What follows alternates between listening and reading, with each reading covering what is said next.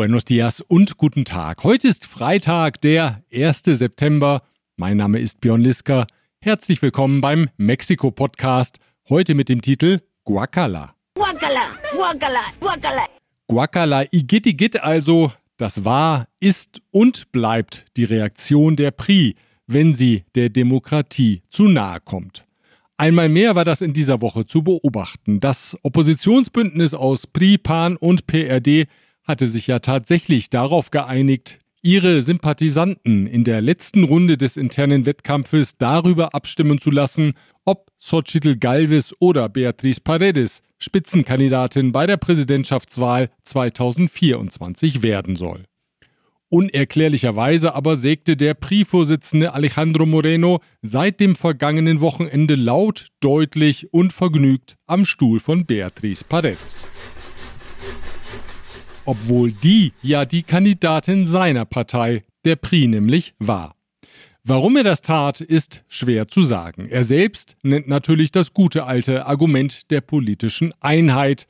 Eine klare Einheit ist dem echten Priester bekanntlich lieber als die verwirrende demokratische Vielfalt. Buscamos privilegiar la unidad. Und weil die Einheit über allem steht, sei Xochitl Galvez nun die Spitzenkandidatin der Opposition mit dem Segen der PRI, teilte Alejandro Moreno am Mittwoch mit. Hemos tomado la decisión de respaldar la candidatura única en la persona de Xochitl Galvez para encabezar el Frente Amplio por México. Die eigentlich geplante entscheidende Umfrage unter den Sympathisanten, sie wurde kurzerhand gestrichen. Vorab-Umfragen zufolge lag Xochitl Galvez zuletzt mindestens 15 Prozent vor Beatriz Paredes. Das Rennen sei somit aussichtslos, räumte Paredes ein, als Demokratin, die sie sei, ziehe sie ihre Kandidatur zurück. Como demócrata que soy y absolutamente consistente, que reconozca cuando los resultados no me favorecen. Nein, muss man da sagen, als Demokratin hätte sie den letzten Wahlgang durchgestanden, der ja immerhin ein demokratisches Novum in der Kandidatenwahl sein sollte. Und man hatte den Eindruck, dass sie das auch durchaus getan hätte, wenn die Parteiführung sie denn nur gelassen hätte. Doch die konnte es ja gar nicht erwarten, die weiße Flagge zu hissen, und die Pan-Führung willigte bereitwillig ein. Einen Gefallen haben sich Pri und Pan damit nicht getan. Die Erzählung von Präsident Andrés Manuel López Obrador wonach dunkle, konservative, korrupte Mächte hinter der Nominierung von Xochitl Galvez stehen, bekommt dadurch neue Nahrung. Um das Agieren der Parteiführungen von Pri und Pan zu beschreiben, dafür muss ich auf ein Zitat von Angela Merkel zurückgreifen, die es auf den Punkt bringt. Da kann ich nur sagen, dümmer geht's nimmer. Gleich geht's weiter, doch zunächst danke ich den folgenden Unternehmen. Protection Dynamica, Ihr deutschsprachiger Versicherungsmakler mit internationaler Erfahrung, seit 67 Jahren vertrauensvoll an der Seite von Privat- und Firmenkunden. Rödel und Partner, Ihre maßgeschneiderte Wirtschaftskanzlei. Von wo besser Isiera, Ihre Anwaltskanzlei mit einem spezialisierten German Desk. Die Opposition hat es also geschafft, dass das Auswahlverfahren der Regierungspartei Morena am Ende demokratischer aussieht als das des Dreierbündnisses, muss man erst mal hinbekommen. Präsident López Obrador war am gestrigen Donnerstag sichtlich vergnügt ob der Entwicklung. Ni siquiera terminaron su proceso. Fue pura declinación. Pura declinación. Und er, so López Obrador, habe das alles genauso vorhergesagt. Die konservativen Führungskräfte wollten eben die Menschen dann doch nicht über die Kandidatur entscheiden lassen, sondern alles selbst ausklüngeln.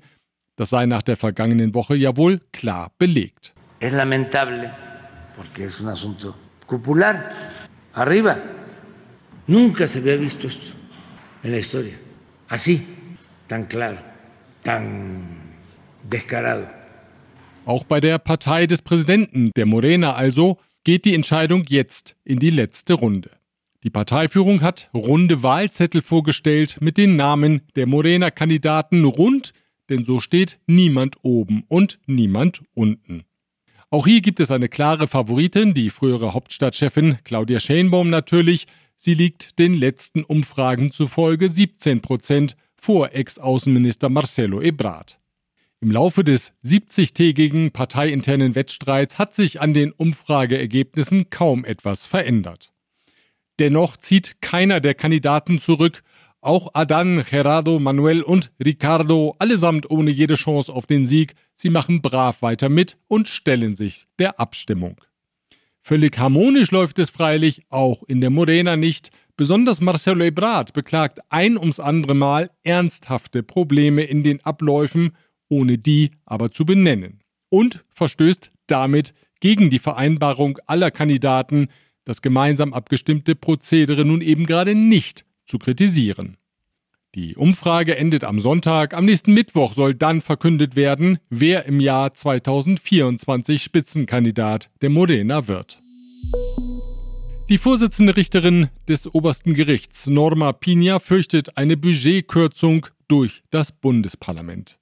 Ins Parlament eingebracht hatte das Gericht eine Anhebung der Finanzen um 4%, also in Höhe der Inflation. Doch das Parlament will dem Vernehmen nach das Budget reduzieren. Ein deutliches Beschneiden der Finanzen führe zum Bruch des Rechtsstaats, warnte Norma Pina jetzt. Präsident López Obrador wies die Sorge als zynisch zurück. Einmal mehr warf er den Richtern des obersten Gerichts vor, gegen die Verfassung zu verstoßen, weil sie ja entgegen der von seiner Regierung verabschiedeten Vorgabe mehr verdienten als der Präsident.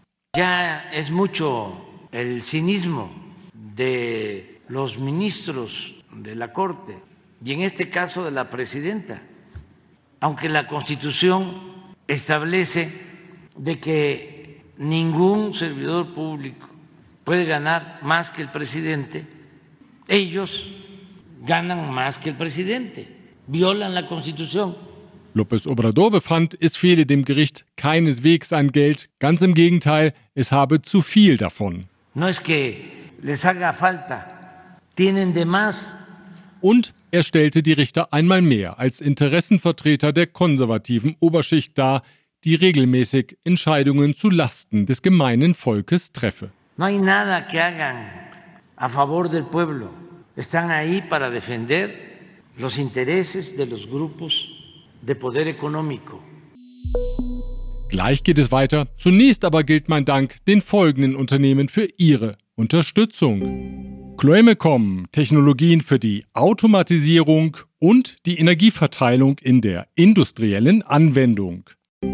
Kernliebers, der globale Technologieführer für hochkomplexe Teile und Baugruppen mit den Schwerpunkten Federn und Standsteile. Evonik, ein weltweit führendes Unternehmen der Spezialchemie. Im Sozialversicherungssystem für Staatsbedienstete, abgekürzt ISTE, laufen interne Ermittlungen, weil es in den vergangenen zwei Regierungsperioden zu Unterschlagungen und Diebstahl in großem Stil gekommen sein soll. Wie die Sicherheitsministerin Rosa Isela Rodriguez jetzt mitteilte, seien Scheinverträge über den Kauf von Medikamenten geschlossen worden. Außerdem hätten die beiden Vorgängerregierungen die Personaldecke des ISTE in verantwortungsloser Weise ausgedünnt. Am Ende hätten 36.000 Mitarbeiter gefehlt. Auch gebe es zahlreiche Fälle von Medikamentendiebstahl aus den Apotheken der staatlichen Krankenhäuser. Dem Direktor des ISTE, Pedro Centano, zufolge hat man ein Netz aufgedeckt, das dafür gesorgt hat, dass Ex-Mitarbeiter über Jahre hinweg zu hohe Pensionszahlungen erhalten haben. Verwickelt seien ehemalige Führungskräfte des ISTE, Anwälte und Richter an Arbeitsgerichten. Der Gesamtschaden beläuft sich nach Angaben von Centeno auf 15 Milliarden Pesos. Se identificó un esquema de saqueo y defraudación al instituto, que afectó su patrimonio durante más de 12 años por aproximadamente 15 mil millones de pesos. Der Pfarrer der katholischen Kirche in der Stadt Apazingan in Michoacán, Gregorio López, hat schwere Vorwürfe gegen die regierende Morena-Partei in Michoacán erhoben. In einem Interview mit Radio Formula sagte er am Dienstag, seitdem Morena den Bundesstaat regiere, habe sich die Zahl der kriminellen Gruppen von 8 auf 36 erhöht. Dort, wo die Morena regiert, sprieße die Kriminalität. Cuando entró Morena a Michoacán, de ser ocho células delictivas, hoy tenemos 36. Parece que están pariendo delincuentes por todos lados.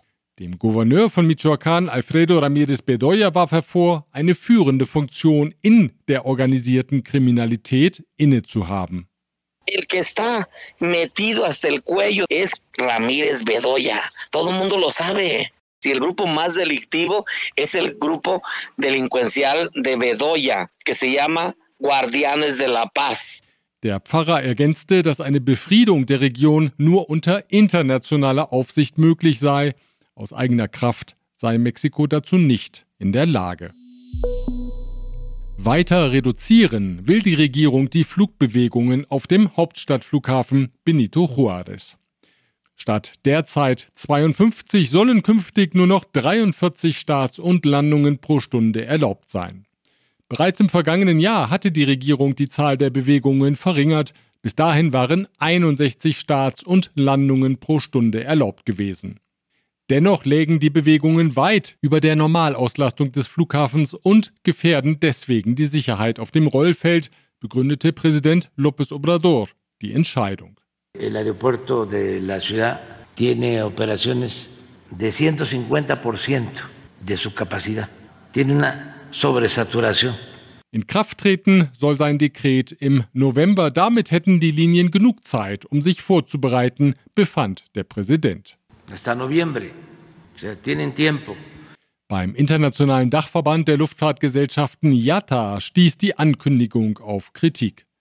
Die Maßnahme schränke die Anbindung Mexikos an den internationalen Luftverkehr ein und erfolge ohne jede Abstimmung mit den Gesellschaften. Die Auswirkungen auf den Tourismus wären im Falle einer Umsetzung erheblich, hieß es in einer Stellungnahme der Organisation. Kritiker glauben, dass die Maßnahme dazu beitragen soll, Flugverbindungen auf den neuen Hauptstadtflughafen Felipe Angeles zu verlegen, der bisher kaum genutzt wird. Vom 4. bis zum 6. Oktober findet im Polyforum León in Guanajuato die Messe Industrial Transformation Mexico statt, ein Ableger der Hannover Messe. Die ITM gilt als die Messe in Mexiko für Technologien rund um die Industrie 4.0, in diesem Jahr rechnen die Organisatoren mit knapp 300 Ausstellern. Darüber spreche ich jetzt mit Bernd Rode. Er ist Geschäftsführer des Messeveranstalters Italian German Exhibition Company. Herr Rode, herzlich willkommen beim Mexiko-Podcast. Vielen Dank, Herr Liska. Freut mich sehr, dabei zu sein und die Zeit zu haben und die Möglichkeit zu haben, über unsere Veranstaltung zu reden. Lassen Sie uns ein wenig in die Zukunft blicken. Was erwartet die Besucher bei der nächsten Auflage der ITM? Also wir freuen uns tatsächlich sehr, dass wir dieses Jahr zum fünften Mal unsere Industrial Transformation Mexico organisieren können. Zum fünften Mal 2019 angefangen, nachdem ja Mexiko Partnerland war der Hannover Messe in Deutschland im Jahr 2018. Und äh, die Entscheidung getroffen wurde damals von unserem Beirat, in Mexiko jetzt eine Messe zu organisieren. Zu Covid-Zeiten hatten wir dann einmal eine digitale Veranstaltung, dann hatten wir so eine hybride Veranstaltung. Aber nichtdestotrotz freuen wir uns tatsächlich sehr, dass die Messen wieder zurück sind und sind uns sicher, dass wir dieses Jahr die beste Industrial Transformation Mexiko haben werden, die wir je hatten. Sie haben die digitale Veranstaltung während der Pandemie schon angesprochen. Da gab es ja so einige Erfahrungen mit virtuellen Messen, aber jetzt ist die Bewegung doch deutlich wieder zurück zu den Präsenzveranstaltungen. Sagen Sie mal, warum ist der persönliche Kontakt bei Messen eigentlich so wichtig? Ähm, ich glaube, das ist leicht zu erklären. Also genauso wie wir auch online ja gewisse Produkte sehr einfach und sehr bequem kaufen können, die wir gut kennen, Produkte, die wir jedes Mal neu kaufen. Ich glaube, es gibt viele Produkte, die wir einfach nicht online kaufen würden. Einen Teppich oder ein Sofa. Es gibt ja unterschiedliche Produkte, die will man anfassen, man will sich reinsetzen, man will sie besser verstehen. Es sind sehr komplexe Produkte. Und was, was unsere Messen betrifft, gerade wenn man jetzt über Technologien oder einfach Kapitalgüter spricht, wie jetzt zum Beispiel eine neue Roboterlinie für meine Produktion oder Smart Logistics, diese Art Produkte, die sehr komplex sind, die sehr aufwendig sind, die sehr teuer sind, das sind Produkte, die man digital sehr schwer verkaufen kann.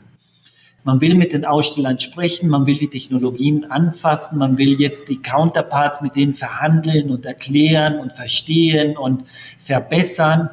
Die Magie einer solchen Messe ist ja auch oft, du gehst auf die Messe, weil du weißt, was du suchst, aber du weißt nicht, wer das am besten liefern kann oder wie du das zusammenstellen kannst. Und auf solchen Messen, das Schöne ist, ich kann natürlich die Unternehmen besuchen, mit denen ich schon immer zusammengearbeitet habe, aber ich werde auch drei neue kennenlernen, die ich noch nie wusste, dass sie überhaupt diese Lösungen anbieten. Und das ist halt etwas, da, da muss man vor Ort, da muss man präsent sein. Und deshalb nicht nur in Mexiko, sondern weltweit sieht man ja, dass diese Messen nicht nur wieder zurückgekommen sind, sondern in vielen Fällen jetzt auch noch größer, voller und erfolgreicher sind als noch vor Covid-Zeiten. Bei der ITM geht es um Technologietransfer und die Industrie 4.0. An welche Industrien richtet sich das Angebot denn genau? Die äh, ITM ist genauso wie die Hannover Messe ist noch einer dieser wenigen horizontalen Veranstaltungen. Das heißt, wir decken ja eigentlich die gesamte Kette Industrie 4.0 ab, Digitalisierung der Prozesse. Und wir decken das auch ab, industrieübergreifend. Das heißt, es ist egal, ob wir jetzt über die Automobilindustrie, über die Luftfahrt, über äh, Nahrungsmittel, äh, Medizin, Krankenhäuser, Pharma und so weiter Unternehmen sprechen. Jedes Unternehmen, was eine Produktion hat, benötigt heutzutage Industrie 4.0. Ich glaube, da sind wir uns ja alle einig. Es ist ja nicht mehr optional, ob ich jetzt diesen Digitalisierungsweg gehe. Wenn ich die nächsten Jahre überleben will, wenn ich die nächsten Jahre konkurrenzfähig sein möchte, dann muss ich es halt einfach einführen. Da kommen wir wieder zurück auf das Thema, warum ich zur Messe kommen muss, weil ich dort genau diese Lösungen kennenlerne. Wie kann ich effizient die nächsten Schritte machen, so dass ich vielleicht dann in fünf Jahren, in zehn Jahren tatsächlich sagen kann, ich bin ein vollständig industrialisiertes, digitalisiertes Unternehmen. Sagt Bernd Rode. Er ist Geschäftsführer der Italian German Exhibition Company in Mexiko, die die ITM verantwortet. Einen Tipp habe ich noch für Sie. Wenn Sie als Messebesucher dabei sein möchten, dann melden Sie sich vor dem 29. September über die Online-Plattform der Messe an. So nämlich ist der Eintritt kostenlos. Wir verlinken dorthin von mexikopodcast.info aus. Gleich geht es weiter. Zunächst aber bedanke ich mich für die Unterstützung bei Global Mobility Partners, Ihr Spezialist für Umzüge von und nach Deutschland. Ascens Blue, Ihr deutschsprachiger Personalrecruiter in Mexiko. German Center Mexiko, Büros, Beratung und Netzwerke unter einem Dach. ICUNET Group, Expatriate Management von der Vorbereitung über Begleitung bis zur sicheren Rückkehr inklusive interkulturellem Training und Coaching. In der vergangenen Ausgabe hatte ich über den Raubüberfall auf einen indischen Staatsbürger berichtet, der Geld am Hauptstadtflughafen Benito Juárez getauscht hatte und anschließend bei dem Überfall in seinem Auto auf dem Viaducto erschossen worden war. Wie die Sicherheitskräfte jetzt bekannt gaben, wurde der Kopf der Bande festgenommen. Er wird verdächtigt, die tödlichen Schüsse abgegeben zu haben. Immer noch finden die Archäologen neue Fundstücke am Templo Mayor, am Zócalo in Mexiko statt. Wie das Nationale Institut für Anthropologie und Geschichte mitteilte, wurde jetzt ein steinerner Behälter mit 15 Steinskulpturen entdeckt. Die bis zu 30 cm hohen Figuren zeigen 14 Männer und eine Frau. Daneben wurden in dem Behälter unter anderem Muscheln und Perlen gefunden. Nach Angaben der Archäologen Alejandra Aguirre und Antonio Marin handelt es sich um eine Opfergabe. Die Figuren stammen vermutlich aus dem Norden des heutigen Bundesstaates Guerrero. Die Archäologen vermuten, dass die Gegenstände bereits über 1000 Jahre alt waren und schon einen beträchtlichen Wert hatten, als sie von den Azteken erbeutet wurden. Die Azteken adaptierten sie anschließend an ihre eigene Religion. So wurde einer der steinernen Figuren das Antlitz des Regengottes Tlaloc aufgemalt. Na, das ist doch mal innovativ. Religiöses Recycling würde ich das nennen, und das macht ja auch durchaus Sinn. Schließlich hatten die Azteken eine Vielzahl von Gottheiten, von Akulmitzli bis Yakatecutli, und die mussten alle verehrt werden, um sie milde zu stimmen. Da war es sicher ressourcensparend, hin und wieder auf Beutestücke zurückzugreifen, um alle religiösen Verpflichtungen erfüllen zu können, ganz schön modern. Man denke nur an unsere 3R-Regel. Reducir, reciclar, reutilizar. Reducir, reciclar, reutilizar. Soweit die Informationen aus Mexiko. Kommen Sie gut durch die Woche. Wir hören uns wieder am nächsten Freitag, wenn Sie mögen. Bis dahin.